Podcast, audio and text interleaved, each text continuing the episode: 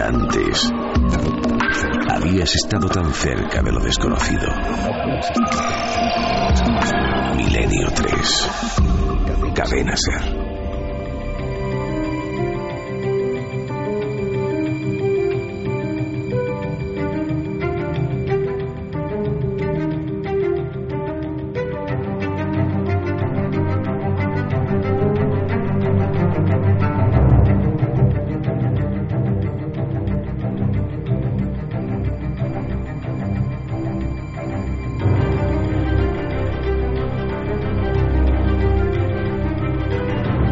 4 y 6, aquí estamos. Empezábamos con Lázaro y hemos terminado con las últimas tecnologías que científicos de vanguardia en Nueva York están empleando con ese anhelo, ¿no? Ahí fuera, siempre en la tertulia paralela, Javier Pérez Campos, Fermín Agustí, Santiago Camacho, Carmen y yo nos seguíamos enzarzando. ¿Venceremos a la muerte? ¿La muerte dejará de ser muerte? ¿Viviremos no eternamente, sino el cupo de años que queramos vivir? Lo que hoy nos parece increíble, conceptos como que el cuerpo no puede aguantar, dentro de 20 años ya serán obsoletos. Habrá dispositivos para de alguna forma estar eternamente activos, vivos, con las posibilidades ¿no? de tener una vida digna. ¿Cómo se come todo esto con el aparente poco avance contra algunas lacras, enfermedades, virus nuevos que azotan a la humanidad? Es sorprendente, en el fondo es eh, el estado en el que estamos, el estado siempre de incertidumbre de esta especie prodigiosa que hace cosas que si se analizan fríamente asombran. También lo de lanzarse los trastos a la cabeza, también lo de estar amenazándose unos a otros. Eh, al parecer había varias estadísticas, las hay, sobre el estado de la paz mundial y decían, en una noticia de ultimísima hora, como todo lo que os traemos en estas semanas, que en el último año, en 2012, eh, la cuestión de paz mundial había estado mejor que en los años anteriores. Es decir, que se había relajado a nivel global, por supuesto, sigue habiendo conflictos, algunos completamente desconocidos, algunos que no interesan a nadie, pero que, haciendo una estadística, con todo lo malo que tiene globalizar o generalizar, que el mundo estaba un poco mejor. Y en este momento, una de las potencias más temidas por Occidente, Corea del Norte, país singular, del que hemos hablado incluso a nivel de misterio y de conspiración, nos contó Santiago Camacho en la televisión que eran los padres del lavado de cerebro.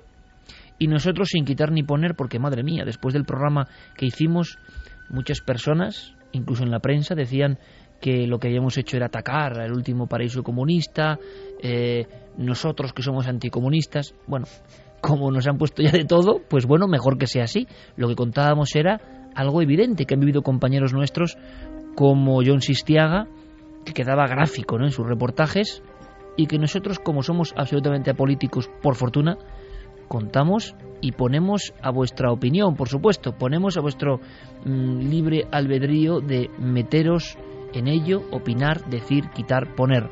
Simplemente la cuestión es que Corea del Norte es un país singular, diferente, y que es noticia porque si uno lee los titulares contempla que se habla de amenaza atómica, amenaza nuclear. Es más, hay una fotografía de los máximos dirigentes militares y políticos de Corea del Norte y detrás aparece un plano. Y en ese plano unas líneas de balística que de verdad dan miedo, junto a unas letras que, claro, la inmensa mayoría no sabemos leer, y eso da más miedo. Y esas líneas tocan Hawái, tocan Nueva York, tocan Atlanta, tocan diferentes puntos del país de las barras y estrellas. ¿Qué es eso? ¿Es un plan de ataque? ¿Realmente una nación como Corea del Norte está dispuesta a pulsar el botón rojo? ¿Estamos ante ese momento de la historia? Por supuesto hay que hacer otra lectura, que se dice, que se comenta, que hay, que no hay, Santiago Camacho, Corea del Norte, máxima expectación, eh, prácticamente se ha hablado de en los albores de una terrible guerra. Espero que sean equivocados y exagerados.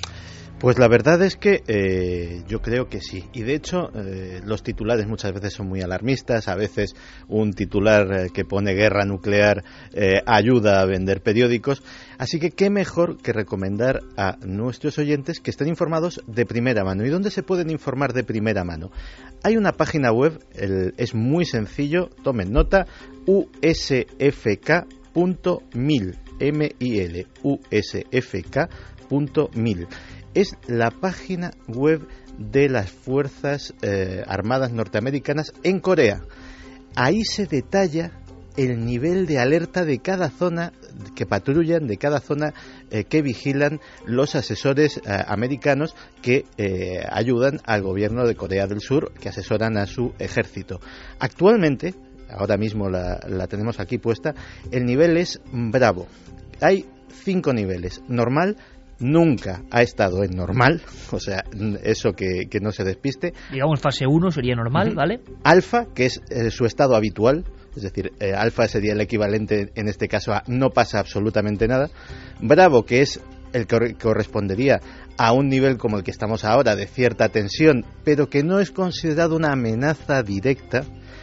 Y si en algún momento esa página web pasa a Charlie, y no te digo nada a Delta, que es el último, el último nivel, que sí sería una guerra, eh, entonces sí que deberíamos empezar a preocuparnos. O sea, hay que poner el botón refrescar en esa web y como ponga Charlie o Delta, Vamos, lo llevamos claro, ¿no?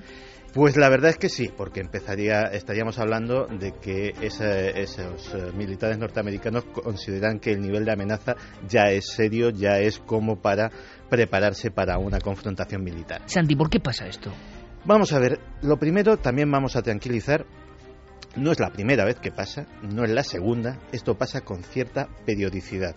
Eh, no es la primera vez que el gobierno de Pyongyang eh, declara la guerra al gobierno de Corea del Sur. De hecho, es pura retórica porque oficialmente llevan en guerra 60 años.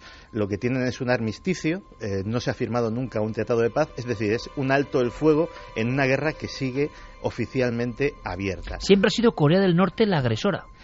Siempre ha sido Corea del Norte la que ha proferido las amenazas en respuesta a lo que ellos denominan provocaciones del sur o de los norteamericanos o de ambos a la vez. Eh, en este caso, eh, la respuesta es debida a dos cosas. Cosa uno, eh, hace, hace poco tiempo Corea del Norte hace unas pruebas tanto nucleares como de misiles balísticos y el Consejo de Seguridad de Naciones Unidas establece una serie de sanciones. La más importante, la congelación de activos de las empresas que tiene Corea del Norte vinculadas a la tecnología nuclear que operan y tienen cuentas en el, en el extranjero y eh, esto es muy llamativo porque eh, denota también una cosa que los analistas internacionales eh, han notado con cierta atención. esa sanción se produce en el Consejo de Seguridad de las Naciones Unidas, donde China, el principal aliado teórico de Pyongyang, tiene derecho a veto. Es decir, si China dice esta resolución no sale, no sale simplemente porque lo digo yo.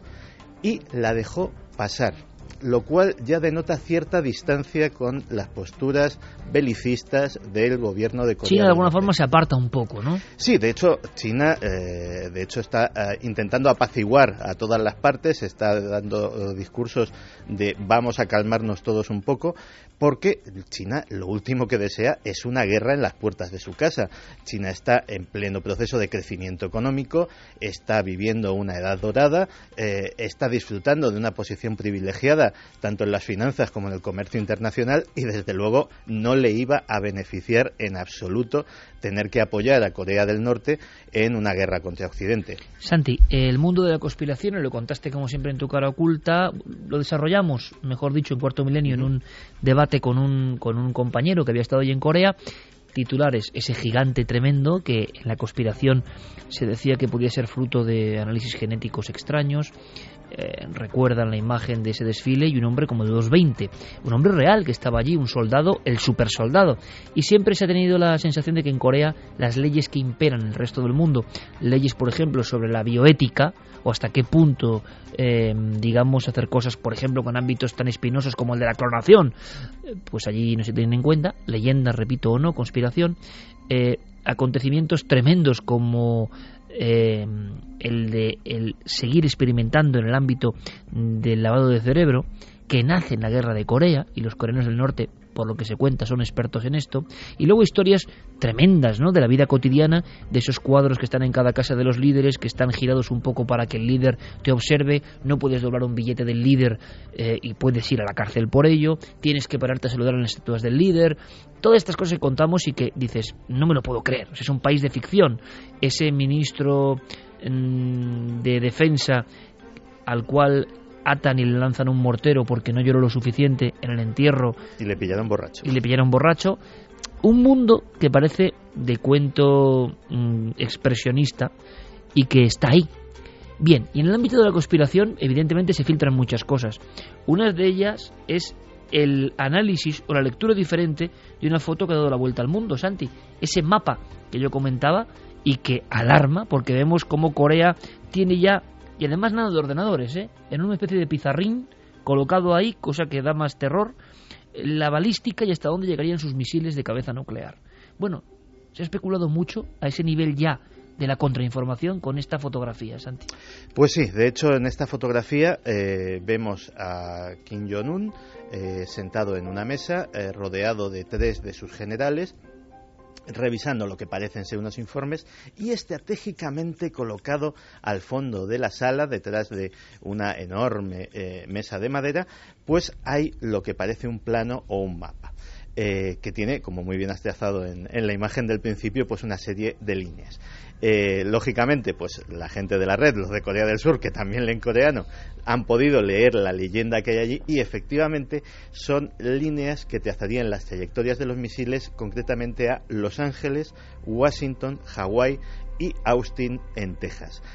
Eso contradice en cierta manera lo que se sabe del alcance de los misiles coreanos. Hawái sí estaría dentro del radio de acción de los misiles balísticos de, de Corea, incluso eh, incluso Alaska podría estar, eh, podría estar en peligro, pero eh, la única incógnita es un misil en concreto que apareció en el último desfile militar, el KN-08, que es un misil móvil, no tiene una lanzadera fija y que los expertos no logran ponerse de acuerdo en cuanto a su alcance. Y piensan que a lo mejor sí podría llegar, eso sí, con una carga mínima, es decir, con un artefacto muy pequeño, mortal, pero pequeño, sí podría llegar a territorio continental estadounidense, a territorio eh, de, la costa, de la costa oeste o incluso un poquito más para allá. Pero, desde luego, lo que queda claro es el propósito propagandístico de la foto. Es decir, eh, no es un plan secreto. Eh, esas trayectorias estaban allí para qué? Para que se viesen y para que el nivel de amenaza de vamos a, estamos dispuestos a todo y podemos llegar hasta vuestro territorio, pues eh, se sustancie y sea más real. Eh, los que tienen que estar más preocupados, y de hecho lo están, son los coreanos del sur. Es decir, eh, Seúl está a poco más de 50 kilómetros del paralelo 38. la artillería coreana del norte es capaz de en minutos poner misiles y poner, y poner bombas en la plena capital de Corea del Sur. Pero, eh, bueno, la situación se ha ido tensando, no solamente por lo que te decía antes de, de, las sanciones de la ONU, sino por unas maniobras militares que tienen lugar todos los años. Todos los años el ejército surcoreano y el ejército norteamericano hacen maniobras militares conjuntas. Todos los años se protesta y de vez en cuando se eleva mucho el nivel de tensión. De hecho, en la época de Clinton, eh, Clinton tuvo el buen juicio de anular las, anular las maniobras de aquel año porque Pyongyang se puso también bastante, bastante agresivo con esa posibilidad y bueno, pues eh, se planteó una situación no tan, eh, no tan extremada como esta, la dialéctica bélica no había llegado a este extremo, pero sí bastante grave, o sea que ya te digo que hay precedentes. O sea que estemos más o menos tranquilos. Tú hablaste en la televisión muy crudamente de no un país, sino una secta con armas nucleares. Y de hecho hay otro factor que podemos estar tranquilos. Hay poca gente que, lo conoce, pero hay un lugar que se llama Quezón. Quezón es eh, una zona, un parque industrial surcoreano, es decir, de empresas, 120 empresas de alta tecnología eh, de Corea del Sur, pero que está ubicado en Corea del Norte cientos de trabajadores todos los años, o sea, todos los días, perdón, pasan la frontera para supervisar y para trabajar en ese parque que da eh, trabajo a decenas de miles de coreanos del norte. Las empresas del sur se benefician de los bajos salarios de los trabajadores del norte. Los trabajadores del norte, a su vez, para ellos son salarios muy altos en cuestión, eh, en comparación con el estándar normal de vida. Y el gobierno también se beneficia no solo porque adquiere divisas y adquiere, y adquiere dólares que le son difíciles de conseguir, sino además eh, porque eh, algo de tecnología también van pillando por el camino. que son está ahora mismo activo. Es decir, no se corresponde nada a una situación prebélica. Hoy es domingo, eh, no va a haber a nadie allí trabajando, pero hasta ayer mismo sábado eh, los trabajadores iban y venían con absoluta normalidad. Queda claro, Santi, es decir, ante los titulares de los últimos días, que eran terroríficos, eran Corea del Norte declara la guerra nuclear, cosa que nunca ha ocurrido en el planeta, un conflicto nuclear no es bueno para nadie, seguro, y además eh, las consecuencias son insospechadas sobre la naturaleza y el entorno observando dos elementos, dos balizas importantes que Santi os ha proporcionado ahora, esa web del ejército americano y esa ciudad de Kesong, saber si la actividad continúa, pues ya tenemos dos formas de conocer perfectamente al minuto, como es hoy en día el mundo, ¿no? Al minuto, saber si, si la guerra no va a llegar, ¿no? Y estamos seguros de que no va a ocurrir nada porque sería un auténtico desastre, no solo en vidas humanas, que es lo primero, sino ya a nivel global para todo el planeta. Santi, nos quedamos más tranquilos. Gracias, compañero. Mañana te veo en cuarto milenio porque mañana hay cosas realmente espectaculares que luego detallaremos. Como siempre, un fuerte abrazo. Muchas gracias. Gracias, amigo. Y ahora cambiamos el tercio rápidamente porque nos marchamos, nos marchamos con, con misterio. Antes, ya con ámbito de misterio, eh, ha habido un hallazgo Mm, interesante, rapidísimo, lo contamos en las costas españolas, en diferentes costas. Carmen, ¿qué ha pasado? Porque en el fondo esto es también la ciencia. Eh, pero es que no hablamos de mares de Hawái, no hablamos de eh, el trópico, lugares lejanos, las fosas de las Marianas, no, no. Costas españolas. Nosotros estamos recibiendo un montón de fotografías, por cierto, de peces raros que la gente se encuentra. Mm. Eh, y, ojo, ojo, hace muy poco, hoy mismo alguien mandaba le, picado, le picó una araña y estaba la, herida muy fea y él cree el atrapado que nos la mande, pero si... Mm, la atrapado muerta, cree que es una araña de rincón. De rincón, que es terrible. Y que muchos dicen que ya anda por España, no hay que alarmar. Pero si os encontréis con animales más o menos extraños, no tengáis la menor duda en enviarnos cualquier tipo de información porque, porque la pondremos rápidamente en manos de especialistas porque es verdad que hay mucho movimiento con la fauna, ¿no? Parece que las fronteras que antes había a este nivel también se han roto y se ha globalizado. Y están encontrando en los eh, mares españoles especies, vamos, de los que no se tenían ni la menor idea. Mm. Lo que ha ocurrido ahora va más allá. Es que se han descubierto especies que no estaban catalogadas por la ciencia en la costa española. Pues sí, esto es una noticia que ha surgido ahora porque se han dado a conocer ahora los datos eh, del resultado de una campaña oceanográfica que se hizo a finales del año pasado, del año 2012. Se han estudiado en total 3,6 millones de hectáreas repartidas en 10 áreas marinas eh, y, entre otras cosas, por ejemplo, en la isla de Alborán se han encontrado 675 especies diferentes. Algunas de ellas no estaban ni siquiera catalogadas por la ciencia. Eh, o sea, es decir, a muy poco de, Almería. O sea, en lugares muy cotidianos, ¿no? Ha sido Cádiz, ha sido Almería, ha sido Galicia, ha sido Asturias, o sea, nuestras costas, vamos. De esas 675, 13 eh, la ciencia no tenía ni idea de ellas. Algún tipo de cangrejo, de estructuras totalmente desconocidas que nunca habían sido vistas por el hombre. En el Banco de Galicia, nueve especies de cangrejo de profundidad, que parece que es un crustáceo anaranjado, que no tiene más de 7 centímetros. Esa, por ejemplo, no se conocía su existencia. También eh, peces que se creía que podían estar en unos mares y que de repente aparecen en otros completamente diferentes, por ejemplo, el Cantábrico y el Mediterráneo. Bueno, por lo del Cantábrico se han descubierto muchos en el Mediterráneo. ¿Por qué? El agua va cambiando, va subiendo la temperatura, van emigrando, bueno, se han hecho estudios de todo. Incluso eh, eh, se han llegado a describir peces que los sacaban, los científicos alucinaban diciendo estos peces nunca los habíamos visto y los pescadores los conocían. Incluso ya los habían puesto nombre a esos peces. Decía, sí, hombre, si estos son los, no sé cómo los llaman, los beguardos y los pescamos desde hace muchos años y para la ciencia eran totalmente desconocidos. Y, la diferencia un poco entre el conocimiento ancestral, ¿no? de la gente de la mar y el catálogo del científico. Eh, hemos hablado con Fernando González Siches, con el que hemos compartido algunas aventuras en alta mar, sinceramente, y junto a nuestro amigo Luis Lari y tanta gente buena del Museo de Ciencias y del eh, Museo de Luarca, y a él no le extraña nada, cosa que nos alegra. Nuestros mares, pero a muy poquitos metros, siguen siendo lugares misteriosos, lugares todavía por descubrir. Me parece que esta noticia de los descubrimientos de nuevas especies marinas en aguas españolas viene a confirmar lo que ya sabíamos, que es que ahí abajo en el mar nos queda todo por descubrir. Eh, yo he estado con Iker en alguna de las campañas que hemos montado para buscar calamares gigantes, entre otras cosas, y se ha visto que hay no solamente especies que no pertenecían teóricamente a nuestros mares, que aunque eran conocidas no se han visto aquí, sino que ha habido, se han descubierto muchas especies nuevas, pero es que además ha sido en una, yo llevo unas semanas gratamente sorprendido y con grandes alegrías porque ha sido este, este nuevo 2013 eh, nos llega lleno de grandes descubrimientos por todo el mundo, que lo único que hace es confirmar que en este mundo queda todavía mucho misterio y muchas cosas por descubrir. 4 y 26, acabamos de escuchar no a un criptozoólogo, no a un perseguidor de leyendas, acabamos de escuchar a un zoólogo y a un biólogo como González Siches, que conoce muchos mares. Y cuando hablas con esta gente de la ciencia, eh, pero con esta enorme ilusión, siempre se refieren a lo que queda por descubrir. O sea que la certeza de las cosas es como si alguien me dice, no, en el Cantábrico nunca ha habido ni va a haber. Oiga, si es que estamos en el umbral siempre de la incertidumbre constante. Y cuanto más si nos aproximamos a los casos del terror, a los casos que para algunos serán simples alucinaciones, pero que son también un recuerdo de la aparición.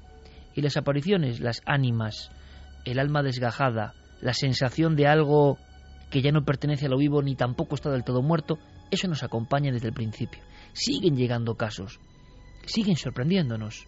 La escenografía sigue estando un peldaño más arriba de nuestros conceptos, de los que teníamos ya sobre el tema. Y este caso es flagrante, absolutamente gráfico para todo esto, Javi.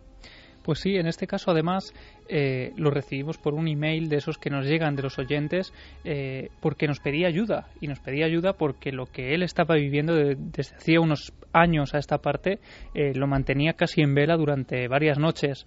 Esto comienza desde que se mudan a una antigua casa en el pueblo de Alcázar de San Juan allí desde que llegan prácticamente, desde que ponen los primeros muebles, empiezan a notar eh, pasos en mitad del pasillo. ¿Casa antigua? Una casa antigua, una casa antigua eh, cuya historia no conocen, por eso sería interesante ¿no? también llevar a cabo una investigación más pormenorizada de este caso, eh, incluyendo en esa investigación un estudio ¿no? de qué hubo en el terreno años atrás porque, como decía ya desde el principio, empiezan a vivir todo tipo de fenómenos, fenómenos que con el paso de los años llegarían a ser eh, contrastados incluso por otros miembros de la familia. Lo que pasa es que eh, ellos intentan vivirlo con la mayor normalidad posible, eh, dentro de, lo que cabe ¿no? de aceptar este tipo de experiencias, hasta que de pronto, en el verano del año 2010, ocurre algo. Ocurre en mitad de la noche y tiene que ver con una visión que nuestro testigo recordaba de esta forma. Tres cuatro años atrás, pues en verano, ya por la noche, me levantaba pues para ir al baño. Desde mi cuarto al baño que está afuera tengo un patio que lo cruce y tenemos un trastero. Y ahí en ese trastero, con la puerta entreabierta, como que empecé a ver como un jersey aquí a punto, de esos antiguos antiguos, a color, ahí puesto.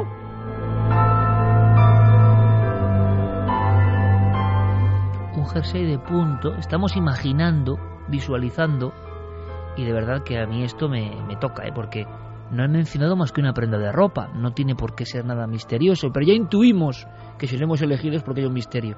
El típico jersey de punto o de ochos que identificamos, ¿no? Como de niño antiguo.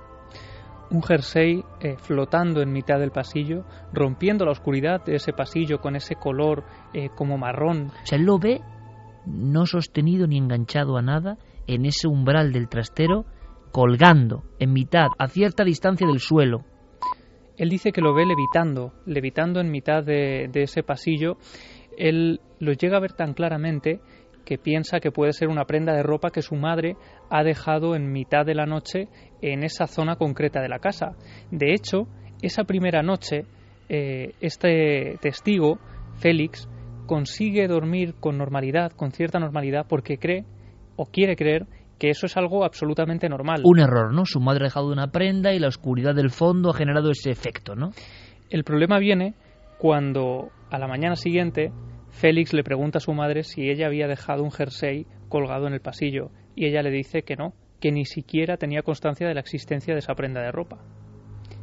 Si quieres vamos ahora a escuchar eh, cuando unos meses después esa aparición eh, un tanto extraña vuelve a tener lugar y él puede captar eh, nuevos detalles. O sea, hay una segunda noche.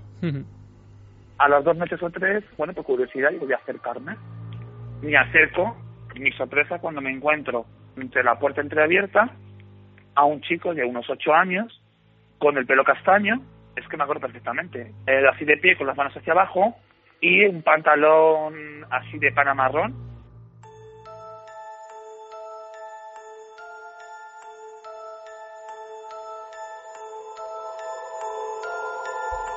En esa segunda oportunidad y en el mismo lugar donde estaba esa prenda, él ya ve un niño de unos ocho años, ahí, inerte, mirándole.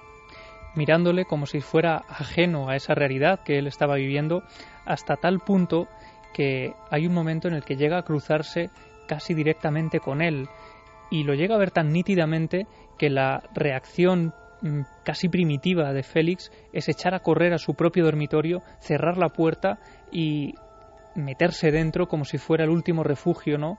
Ante esa visión, una visión Iker que además se repitió esa misma semana casi durante cada noche. Él sale corriendo por el pasillo.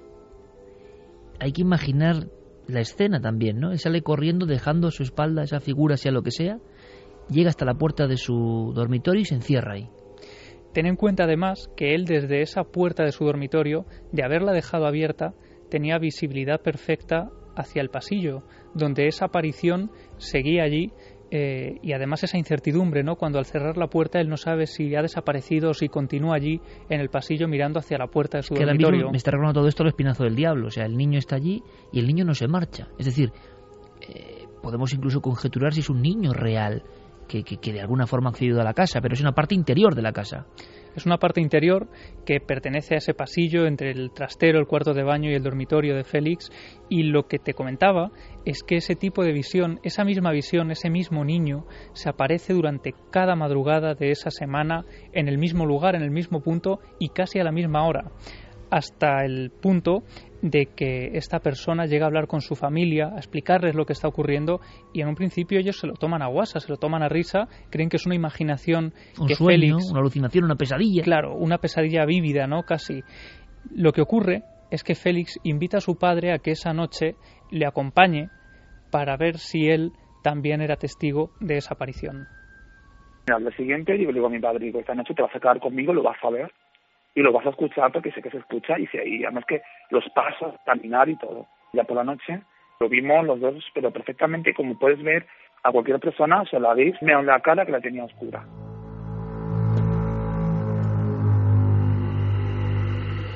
Padre e hijo, situados imagino en el mismo punto, en el pasillo, están ahí y observan la figura. Y una vez más los dos son incapaces de salir a ver eh, casi palmo a palmo lo que es esa, esa figura, porque llegan a verla con tal nitidez que les causa tal pavor que tienen que encerrarse una vez más en el interior de esa habitación. Pero no solo eso, Iker, como comentaba al principio, eh, en ocasiones esta aparición iba acompañada de un olor muy desagradable que eh, este testigo decía que era el olor de algo que no estaba vivo, un olor casi algo eh, muerto, era lo que él decía, un olor que impregnaba casi cada rincón de la casa cuando tenía lugar esta aparición en concreto. Finalmente, eh, este tipo de visión ha continuado produciéndose hasta día de hoy en noches eh, puntuales, no era algo tan habitual como durante esos, esos meses del año 2010, pero sí que ha vuelto a ocurrir acompañado también de otros fenómenos que parece se han ido intensificando. Por ejemplo, la puerta de mi habitación se abre sola, noto como que alguien se sienta en mi cama, noto el peso. Eh, una de las veces también me destapó y me tocó la mano, como si se chocaran contra la mesita. Notas cómo, cómo caminan. A día de hoy no se me ha, no se me ha vuelto a presentar, pero sí, le, sí noto que está ¿Sabemos algo del padre? ¿Ha declarado el padre? ¿Podremos entrevistarle, Javi? Bueno, nosotros vamos a poner toda la carne en el asador para saber algo más de esta historia que desde luego yo creo que es única. Yo no había escuchado nada parecido. Sí habíamos oído hablar, por ejemplo, de esas piernas o de esas figuras de las que solo se ve el tronco, ¿no? Pero solo un jersey flotando en mitad de, de un pasillo y que luego en los días posteriores se va completando esa visión o esa aparición. Yo nunca. Y además coincide el hecho y estamos haciendo ese acopio de casos, ¿no? La iconografía que se presenta es variadísima. Las personas, muchísimas en este país, han perdido el miedo a contar su testimonio. Cada uno puede pensar lo que quiera. Yo se lo decía al doctor Gaona. Dices, lo lógico es acudir a la alucinación. Hombre, ya con el padre, alucinar los dos al mismo tiempo. Bueno, pues complicado. Y le digo, doctor, pero yo no he tenido una alucinación, o sea, yo, yo nunca he alucinado viendo un fantasma y la gente que conozco tampoco ha alucinado. Por lo tanto, alucinar no debe ser tan fácil, oiga. Y, admiten los médicos que alucinar no es tan fácil. Aquí estamos ante un caso de fantasmas. ¿Esto es un fantasma? ¿Esto tiene algo que ver con un pasado de esa casa? Además, este caso, que seguiremos investigando porque nos ha puesto los pelos de punta, viene a colación de otros muchos incidentes que han ido llegando y nos interesa muchísimo, amigos y amigas. Nos estáis enviando casos que muchos, bueno, como si fuese un pequeño tabú familiar, habéis resuelto de alguna forma, habéis comprendido y nos lo queréis contar. Casos ocurridos durante la infancia, muchos de ellos. Pero en este caso lo sorprendente, si fuese solo un testigo, bueno, es muy detallada la visión. Pero ya lo del padre, bueno, tenemos que conocer mucho más. Pero gracias por este primer paso.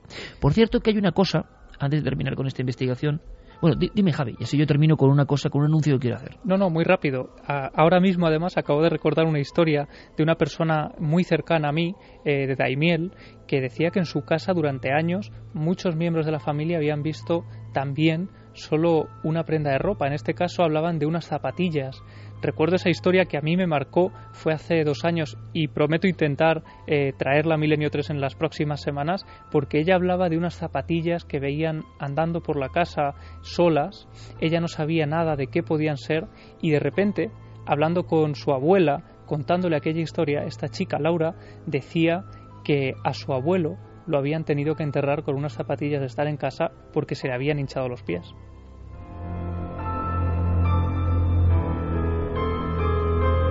Todo ocurre en Ciudad Real, por cierto, ¿eh? estos casos, que tiene, tiene una conexión, no es por nada, de Miel, pueblo de brujas.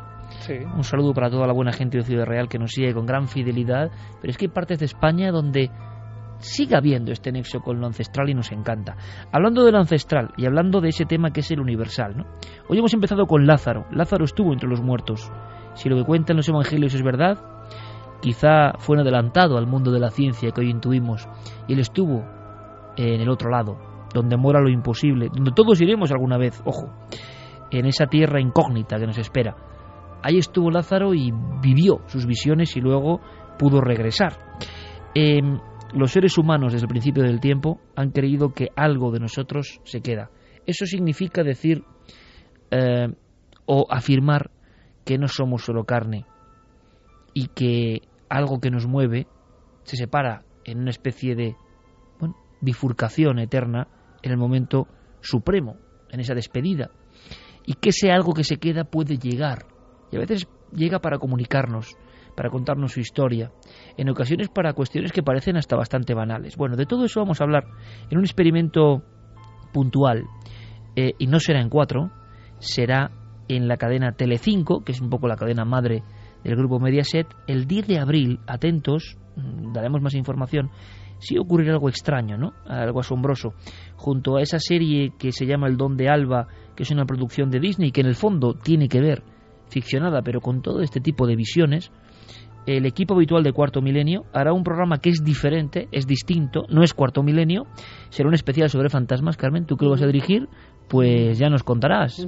Yo ahí voy a hacer otra cosa, o sea, y yo estoy encantado. Será una sorpresa. Y todo este equipo va a estar vinculado, ¿verdad, Santi? Que todavía estás por aquí en la bruma. A mí no se me verá, pero estaré detrás de las cámaras también. Y a Javi también. Sí, va a ser interesante. Además, yo creo que va a ser un poco eh, lo mejor, ¿no? Lo más interesante también que ha pasado a no veces... Cuentes. no cuentes porque no nos dejan, pero que es un experimento en el que estamos todos eh, metidos, que va a ser interesante seguro que quizá vaya para otro público y que por supuesto siempre va a ser con el marchamo y la seriedad eh, con la que llevamos ocho años acercándoos a todos vosotros los temas del misterio y en la radio 12. Es decir, nosotros jamás, y quiero dejarlo muy claro, vamos a hacer nada, nunca lo hemos hecho en lo que no creamos.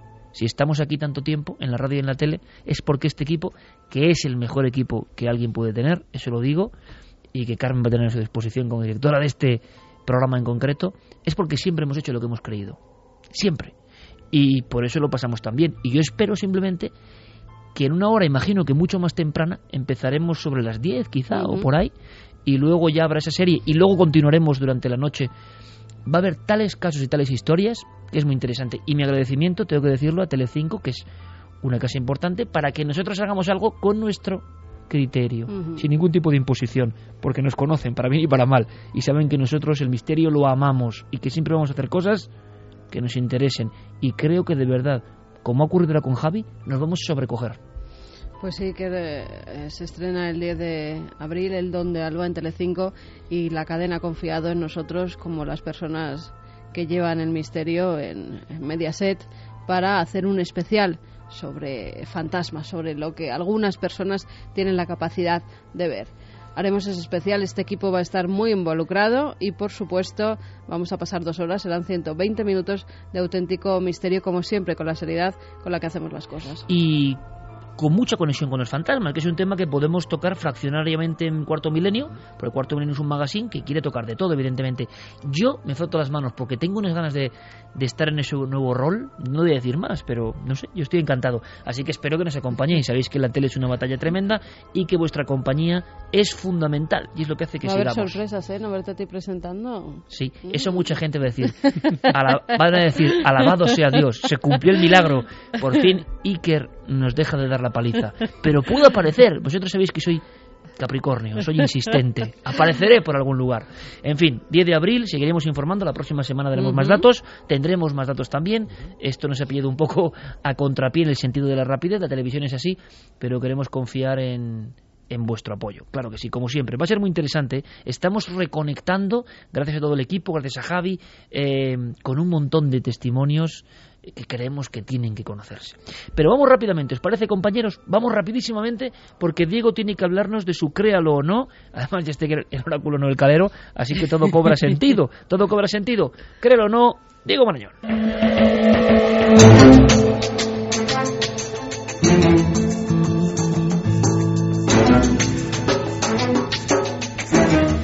Diego, compañero, buenas noches. Muy buenas noches. Oye, directamente te invito a que vengas mañana a la tele, ¿vale? Venga, me apunto.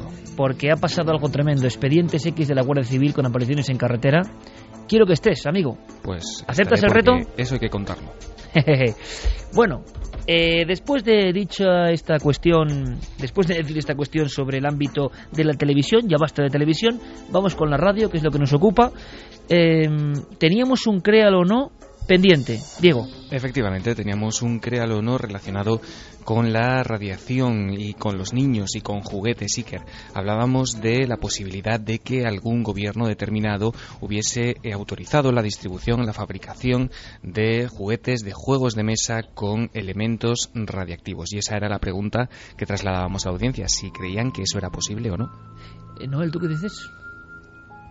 Juguetes radiactivos para los niños. Venga, este es el vivo. Dice que no, que es imposible. Y además eso con esa, como quien tira un penalti, no he hecho ni, o sea, nada, directo. Eh, no, absolutamente no. Y yo no sé nuestro público eh, que habrá dicho a través de ikerjiménez.com. Suena un poco fuerte, ¿no? Juguetes radiactivos para los niños. Eh, con elementos que pueden ser dañinos.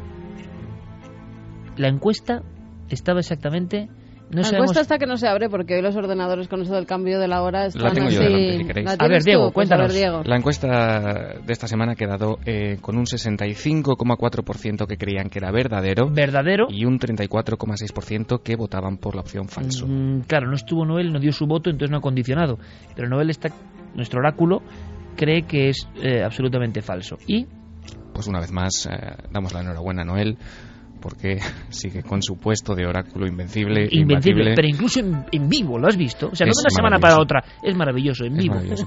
Yo confío en él y estoy seguro que de aquí a final de temporada no nos va a fallar ni una sola semana. Grande, porque ya es muy difícil, o sea, evidentemente es verdadero. Evidentemente es verdadero y no solamente un juego de mesa Iker, no solamente un juguete, sino un montón de juguetes durante la década de los 50, Increíble. que ¿eh? fue pues eh, una década Increíble. especialmente eh, exitosa no para este tipo de, de material de, de todo lo relacionado con lo eh, nuclear. Era un en fin un, un un campo en el que estaba muy de moda, parecía que era todo un avance de la, de la ciencia, de la Sí, como la panacea de la electricidad que hemos hablado antes en el 19, ¿no? Efectivamente, y durante esa década, durante los años 50, salieron al mercado pues un buen número de juguetes que se acompañaban de componentes radiactivos pero te estoy hablando de sustancias como el uranio, el radio, eh, en fin, incluso el, el inventor de un juguete tan popular como el Mecano Iker eh, sacó al mercado eh, un, uh, un juego de mesa que se llamaba el Atomic Energy Lab y que incorporaba diversos eh, objetos que, bueno, que sin duda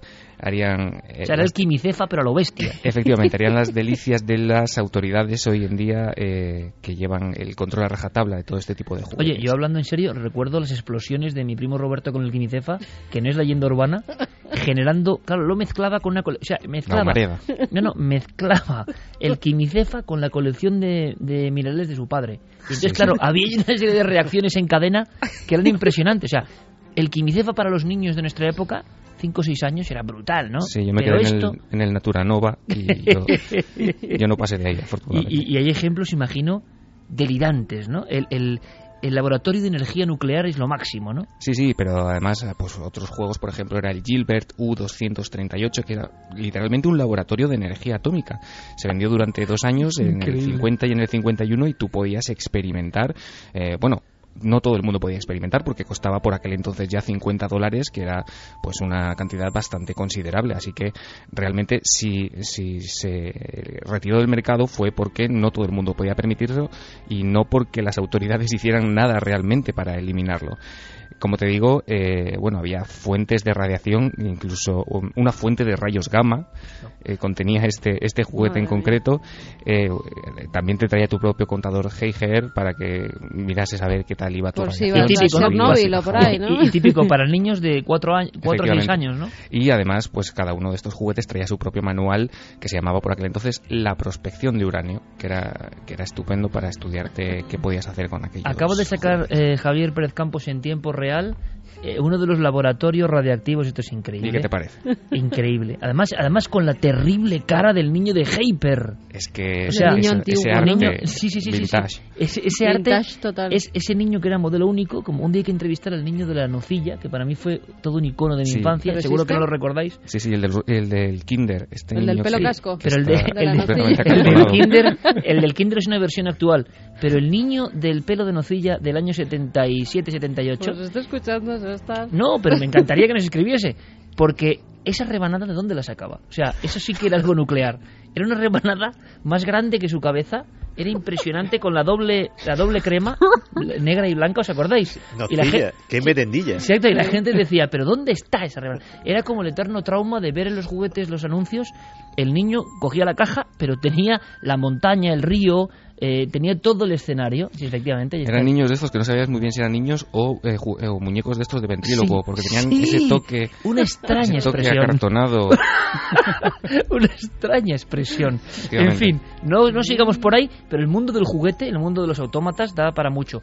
Eh, ha ocurrido algo en Oklahoma, eh, Diego, y lo vamos a dejar por una cosa muy sencilla, porque puede condicionar la respuesta. Perfecto. Eh, la leyenda que va a contar ahora, o la verdad que va a contar ahora Diego Marañón, en nada, en un flash, nos va a poner a todos de nuevo los pelos de punta. Y todos, cientos de miles de amigos ahora mismo, van a sentir un escalofrío muy especial, porque nos ponemos en el lugar del afectado. Cuéntanos, Diego. Pues eh, el creador no de esta semana va a versar sobre eh, esos peligros que aparecen en los lugares más insospechados, quiere. En, en esos lugares en el que ninguno de nosotros podríamos imaginar que eh, tenemos delante una amenaza. Por ejemplo, se ha contado que en diversos lugares, como por ejemplo en las salas de cine, eh, en- escondidas en esas butacas que están en penumbra, podría haber extraños objetos. ¿Qué extraños objetos serían esos? Pues objetos que están escondidos en, determinadas, en determinados huecos de esas butacas y que serían ni más ni menos que jeringuillas, jeringuillas hipodérmicas que estarían contaminadas con algún tipo de enfermedad. Jeringuillas que estarían esperando a un incauto, eh, a un incauto paciente involuntario para transmitirle algún tipo de virus, algún tipo de enfermedad contagiosa y que habrían sido ahí colocadas pues por alguien con, como dirían en el mundo Brueggeril, con aviesas intenciones. ¿Será verdad? ¿O será mentira? ¿Quién no ha escuchado esta historia y quién no ha sentido terror y quién en cierta época no merodo muy bien la butaca del cine en la penumbra, ¿no? Oráculo, no el calero, que no. Es que además es que es rápido, ¿no? Es, es Billy el niño, que no, él, él es... Dedo rápido. Yo no sé por qué me hago tantas preguntas, todavía no me pregunto si tengo a Noel enfrente, que sabe rápidamente discernir lo certero de lo falso. Ya lo has visto, Diego, la semana que viene la solución. Perfecto. Mañana será un placer recibirte en Cuarto Milenio, que también es tu casa, para hablar de, de verdad, yo creo que unos documentos que son históricos. Denuncias de la Guardia Civil, Diego, es para crearlo o no, ¿verdad? Es para crearlo, ¿no? Es para crearlo, ¿no? Denuncias estaré, sobre apariciones. Gracias, Diego. vemos. Venga, un saludo. Un abrazo muy fuerte.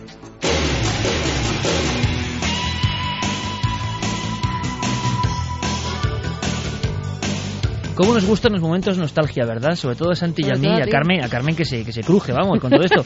Yo, ya que tenemos un micrófono, que vuelva el Pralín. Voy a decir en antena... No, en serio. No, por Dios. Dejadnos que vuelva el Pralín, pero el Pralín de verdad, no el que sacan que es imitación. Devuelva- devuelvan el, el sabor de nuestra infancia. ¿eh? Yo en mi Vitoria natal o en Villava, donde mi otra familia, y como ¿os acordáis del, del, del Pralín? Yo ¿No os acordáis? ¿Tú te acuerdas del Pralín, Santi? el Sí, pralín tengo un vago recuerdo. Y me acuerdo... de- Vago recuerdo, tú vago- que eres mayor que yo. Sí, porque yo era más de nocilla. Vendido en la multinacional. Bueno, no, Nocilla está muy bien Mira, y todo mira, eso, pero mandan Pero el había- Pralín era español la genuino. merienda de los había hombres fuertes, que era nocilla. El mitad chocolate, mitad fresa. Sí, terrible. Que no sé Ah, sí, sí, qué Tuli marca- creme. Esa era terrible. Puede esa ser, era, sí. Tulicrem. Oye, hagamos un poco de vintage, que esto nos encanta. Mira, Sí, sí, no, no, pero Pedro Abeja nos manda el misterioso niño de la nocilla y ahí está con la gran rebanada. qué grande. Pero yo recuerdo uno que era más como Hay una niña que desde luego Sí, da también miedo. es tremenda. ¿eh? Da miedo, pero es un dibujo. Pero, ¿os acordáis, nostálgicos del Pralín, por ejemplo? Un día vamos a hablar en estos minutos más de Mira, sueto. Susana dice, el pralín me lo daba mi abuela. Y, y- y hay gente que me ha llegado a decir que no se acerquen, por favor, que, me- que no, que era peor que otras. Pero por favor, era, un, era el sabor de los niños de los 70, como soy yo, que ya soy muy mayor. eh, es que era algo que es- pasa como con la Madalena de Proust. De repente te puede venir el- el- el- el- en cualquier momento ese sabor o ese olor, ¿no os pasa? Y Yo que te que no reconecta la directamente del con la infancia. Sí. Yo creo que no he probado el pralín en la vida. Bueno, tú te lo pierdes, porque y luego intentan No, volver a sacar no, no cosas. me lo daban, a mí me daban que- nocilla, no, que no. siempre además quería la blanca. Siempre decía, ¿por qué no harán una nocilla blanca? Solo hacen o blanca o negra, o, pero... o aquel misterio de los Dalki auténticos de la antigüedad, casi prehistórica de mi y infancia. No, y los triples, ¿os acordáis? No. Con tres sabores, ¿no os acordáis Sí, de esto? sí, sí. ¿Te acuerdas, Santi? Fíjate que me estaba acordando, eh, hace poco leí la última novela de Stephen King, la que trata sobre un viaje en el tiempo para intentar salvar a, salvar a, Kennedy. Kennedy. Y el genial Stephen King eh, da una nota que yo creo que todos pensamos. Cuando este viajero del tiempo vuelve a los años 60, se da cuenta de que la comida sabe mucho Bueno, mejor eso es entonces. un debate brutal. Y hay gente, y yo he visto algunos blogs en la red, por cierto, que hay personas en la red que hacen cosas maravillosas, ¿eh? que, que- que es periodismo de primera, pero gente igual tiene un blog sobre chucherías de los años 70. Qué o buenas. de verdad, ¿eh? sí que me las. Claro, y hay dos teorías alucinantes de la conspiración. ¿Saben más porque nos re- nuestro recuerdo genera un impacto mítico en nosotros? Es decir, dos, porque la infancia es un momento en que todo se capta con un esplendor especial. O tres, porque en, en aquel entonces, y esta me encanta, vamos a decir que las reglas sobre la salubridad o sobre los aditivos era como mucho más permisiva y nos metía, pero con el bazooka, todo tipo de, De azúcar. de cosas, azúcares, grasas eh, extrasaturadas, pero claro, estaba tan rico, ¿verdad? Oye, pues un día tenemos que hablar de, claro, yo hablo de, de lo que yo he vivido, ¿no? Pero había, había toda una panoplia, pero ojo, los juguetes españoles de la época. ¿Quién recuerda Montamán, Montaplex? O sea, había cosas... Los sobres esos. Los sobres, los Los sobres... Esos que había uno que estuvieron salía un platillo volante, Sí, que era señor. maravilloso. Sí, señor, el más codiciado, ¿no? Sí, sí. Y la cara era un humanoide. O sea, hay cosas maravillosas que hemos vivido que eran como muy españolas. Yo, Javi en esto perdonad, no pero está vamos. fuera. No, Javi está, Javi es un chicuelo. Javi es un chicuelo. muy posterior. Bueno, vamos con nuestros mensajes para terminar. Dice, ¿os acordáis del casi la mirinda? Hombre, Nos lo decía supuesto. Eh, Que yo- vuelva el pralín. Eh, yo voy más allá. Voy a ser bizarro a tope seguramente para la gente de Navarra. Yo bebía Kings anterior al CAS. Kings.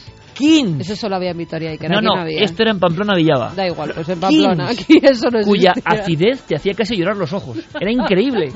Era increíble. Era un, la- era un zapatazo en la cara cuando tomabas un Kings. que cuando estuve en Estados Unidos pude volver a recuperar una cosa que no tomaba desde pequeño, el Royal Crown Cola. ¿Cola? Cola había. Oye, hay que hablar de los grandes fracasos también. Sí, sí. Hombre, que todo el- las, hay marcas que todavía existen, que se lo tomen a bien, pero que esos intentos no repentinos, publicidad, y luego está el misterio del consumidor, ¿no? Que, que no quería, pero eso es por fortuna. Eh, Por mucho que le atosigaran con publicidad, no quería. Y había grandes proyectos, ¿verdad?, que caían, ¿no? ¿Quién no se acuerda del Schweppes Cola, no? Por ejemplo. Sergi dice, hay que ver el cachondo que tiene esta noche en Nave del Misterio. Debo reconocer que me he echado unas risas. Roma dice, en serio, me parto con Iker, la que tiene liada con el niño en la nocilla. ¿Os acordáis de los tronquitos o los gitanitos? Es que eran Oye, gloriosos. o sea, ¿Siguen existiendo los palotes? Sí, ¿Sí? sí, sí, pero sí, no es sí, lo sí. mismo. Vaya por Dios. Es que, que, sí, no, es lo, sí, no, no es lo mismo. A mí sí que me sabe. Dice Fermín Agustí que, que cada día come varios palotes, que no es lo mismo.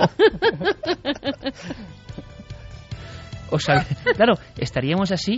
eh, Decía el Pero se pralín, sigue pegando el pralín, papel al la palote. nocilla El- de hombre. Sí, se el sigue Bagman. pegando. Pralín dice una nocilla de hombres. Eso estoy, es. estoy con él. Y que en internet además se Estoy pueden él. comprar, como se puede comprar de todo, se pueden comprar botes vacíos de pralín. Botes vacíos de pralín. eh, La tinaja, la tinaja. Ay, Ahí está. botes- Sin Ay, ningún tipo de diseño. Estos los vendían en el pueblo. Claro. En Ávila los Claro. vendían, es verdad. Como en Madrid ser. no lo Pero lo encontrábamos. mejor Ahora es que hemos esos visto, tarros sí. están sin lavar, o sea que tienen restos todavía de pralín de vete a saber Pues nada, Del chupadilla. ADN. Pralín arqueológico. Los pelotes sí existen, yo soy del 90 y los conozco. La infancia de Iker hace llorar al niño Jesús. Oye, vamos a ver, hace llorar. ¿Os acordáis de la primera versión de los petacetas? Hombre. Yo no sé si leyendo o no, que es del grupo Z. ¿Cómo No, va a ser verdad? ¿En serio? ¿Cómo va a ser del grupo Z? ¿En Que serio? pegaba unos estallidos que ahora No, son- pero que ahora son Nah. eh, ahora son fuegos de artificio. Antes te pegaba.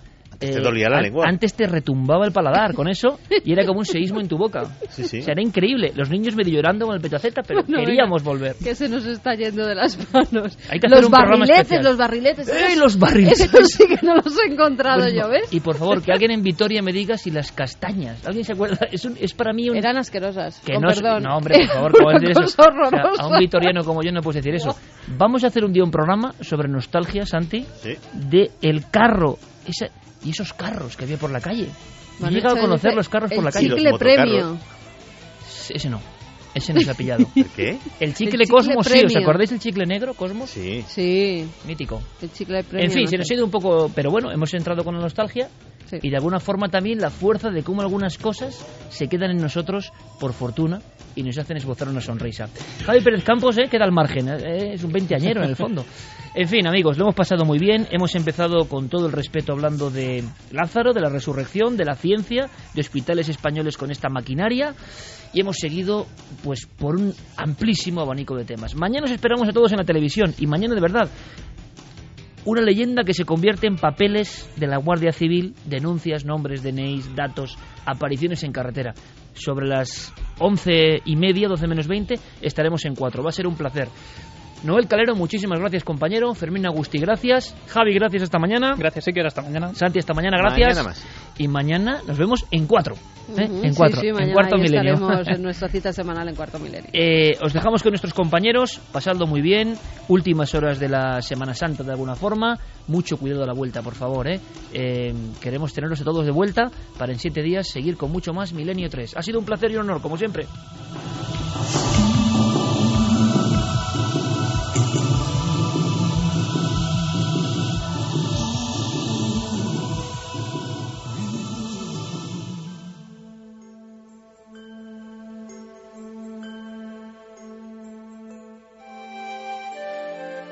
Milenio 3. Cadena Ser.